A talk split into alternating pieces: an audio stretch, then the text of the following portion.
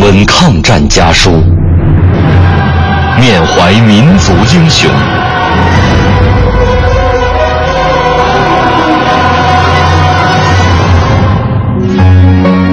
纪念中国人民抗日战争暨世界反法西斯战争胜利七十周年文艺之声特别节目《难忘的抗战声音》家书篇。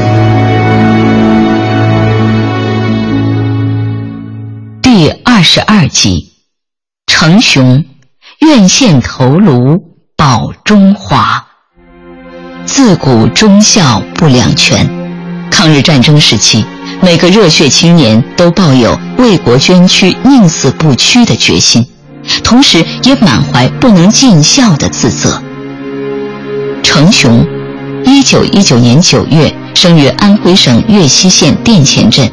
一九三八年加入中国共产党，开始了自己的革命征程。对于未知的战场、凶残的敌人，程雄没有任何惬意。他留下了这样的名言：“天不怕，地不怕，愿献头颅保中华。”双亲大人膝下，而这次为了民族，为了阶级。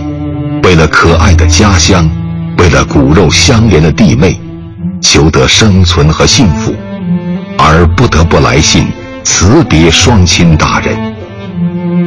如果不能活着的话，双亲大人应保重玉体，抚育好弟妹。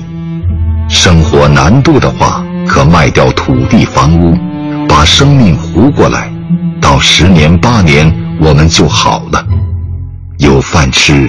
有衣穿，有房子住。现在儿就要离开大别山，走上最前线，消灭敌人，保卫中华。望双亲不要悲伤挂念，儿为伟大而生，光荣而死，是我做儿子最后的心意。最甚，最甚。一九四零年五月。程雄被分配到新四军第二师五旅十三团，临行前，他给双亲留下了这样的书信，表达了自己为国家和民族牺牲的觉悟，以及不能尽孝的遗憾。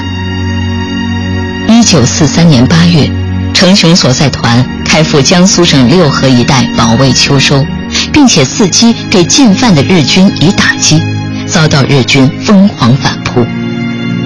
在危难时刻，程雄集中全连战士训示说：“两军相逢，勇者胜。我们一定要拿下丁家山头，为国争光，保我中华。”然后领唱着大刀向鬼子们的头上砍去的战歌，向周营赶去。这场争夺以新四军的胜利告终。但年轻的连长程雄在战斗中壮烈殉国，年仅二十四岁。他用血染战场换来胜利，也兑现了自己的承诺。本节目内容由中国人民大学出版社二零一五年五月出版的《抗战家书》改编，网络回听，请登录央广网。难忘的抗战声音专区。